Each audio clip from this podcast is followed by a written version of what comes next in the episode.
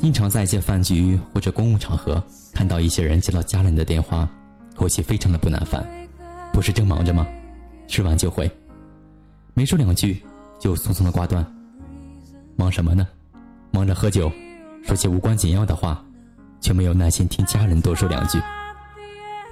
有一位男士，大概是接到孩子的电话，本来有些严肃的表情顿时来了个一百八十度的大转变，嘴角都笑开了花。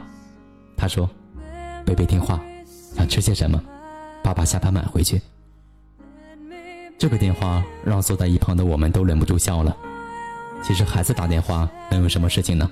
不过是在家里待的寂寞了，想跟爸爸说两句话而已。如果你接听时的态度很好，是不是会让电话那头的人感到很温暖呢？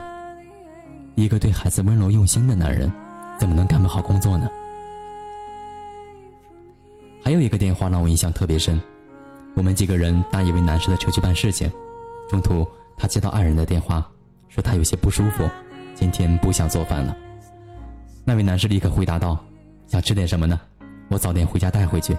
常青藤的甜点，丽屋的麻花，或者挑战一下辣一点的。”我们在一旁听得很高兴，因为吃个饭可以有这么多的选择，不舒服的事情也变得有意思起来。还有一次，也是在一个饭局上，其中一位男士吃饭吃到一半，给母亲打了个电话，温柔地说。我八点半以前到家，你先睡，我带了钥匙，可以开门。他放下电话解释说，母亲最近来家里小住，妻子碰巧今晚也有应酬。母亲睡得早，他若不回去，他睡不着，提前告诉他，他就坦然了。八点刚到，他很抱歉的告辞，提前离去。通过这个细节，我看到了一种范儿，什么才是真正的男人呢？懂得尊重家人、关爱家人的男人，才是真正的男人。这样的男人，内心是充满了力量的男人。对待家人的态度，显示一个人真实的人品。